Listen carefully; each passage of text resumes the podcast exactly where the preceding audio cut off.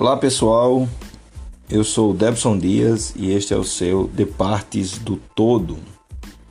E no podcast de hoje, no terceiro episódio, nós iremos falar sobre alimentação e saúde, seguindo assim o resumo do livro A Filosofia Cristã da Alimentação, do Peter Brandt.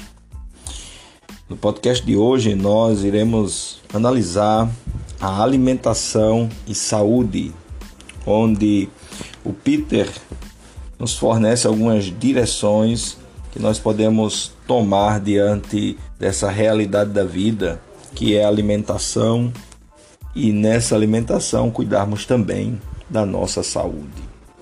Ele apresenta uma pirâmide ou uma sequência bastante proveitosa para todos aqueles que têm uma percepção mais apurada, uma relação mais cuidadosa com a alimentação diante da sua saúde. E aqueles que não têm, façam reflexão sobre estas observações que o Peter nos apresenta.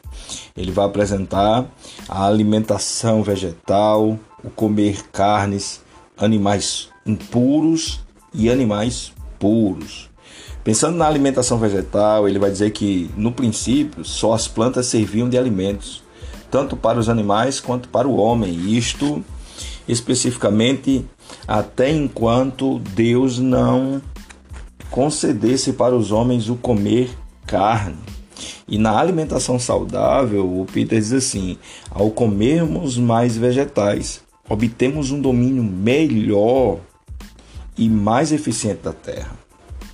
Ou seja, a alimentação vegetal ela também é, ou para alguns, a, a ideia não é entrar no mérito da questão dos veganos, porém nós não podemos abandonar os vegetais em nossa alimentação para o cuidado da nossa saúde. Segundo lugar, o Peter vai falar da carne. Foi o próprio Deus quem disse, lá em Gênesis 9, do 3 ao 6, ele vai dizer que tudo que vive e se move servirá de alimento para vocês. Ou seja, o primeiro detalhe evidente é a importância de não comer sangue. Também seria tema de outro debate.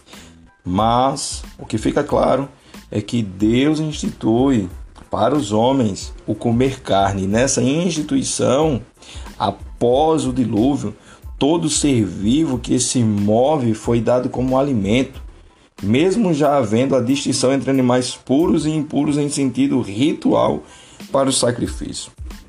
Pensando nesses animais puros e impuros, o Peter nos oferece uma observação bastante interessante.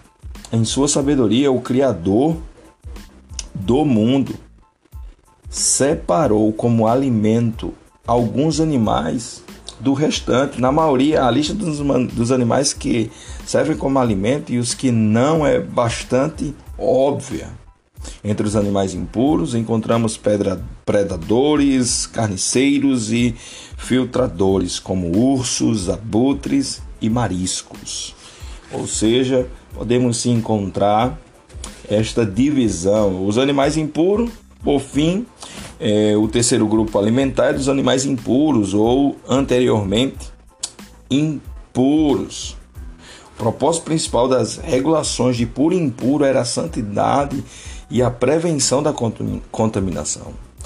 Elas, as pessoas deveriam separar para que o povo de Deus, santo como o povo justo e puro, ou seja, o próprio Deus cuidando da alimentação do seu povo.